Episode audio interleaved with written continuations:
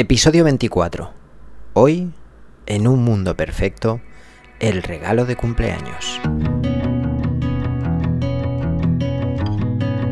Hablo con profesionales inmobiliarios a menudo, sobre todo de marketing digital.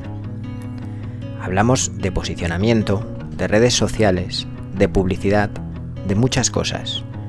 Y siempre, o casi siempre, sucede lo mismo el tiempo dedicado a hablar del cliente es poco, sobre todo comparado con el tiempo dedicado a hablar de estrategias, automatizaciones, tendencias o resultados.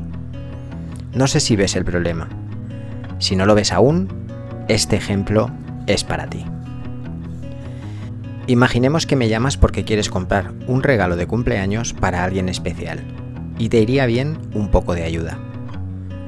Necesitas ideas, Quieres ser original, que te recuerden, quieres causar algo diferente con tu regalo, no quieres ser uno más. En definitiva, quieres impactar.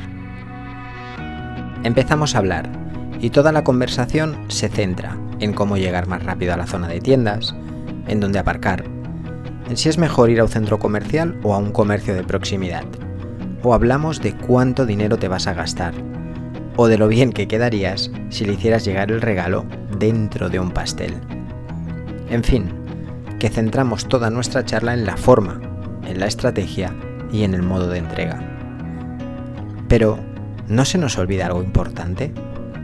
Porque después de hablar durante horas, seguimos sin saber qué regalar. Quizá podríamos haber empezado por hablar de la persona, de sus gustos, de cómo es, podríamos haber dedicado tiempo a pensar en cómo se siente en este momento de su vida, a profundizar en su manera de ver el mundo, en sus expectativas, en sus sueños y en sus miedos.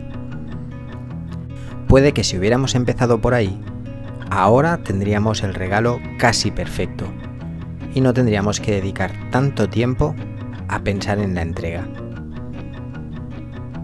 Si quieres llegar a más clientes en Internet, Primero, piensa en ellos, en qué quieren, qué esperan de ti, qué desean, dónde están y sobre todo, qué les importa.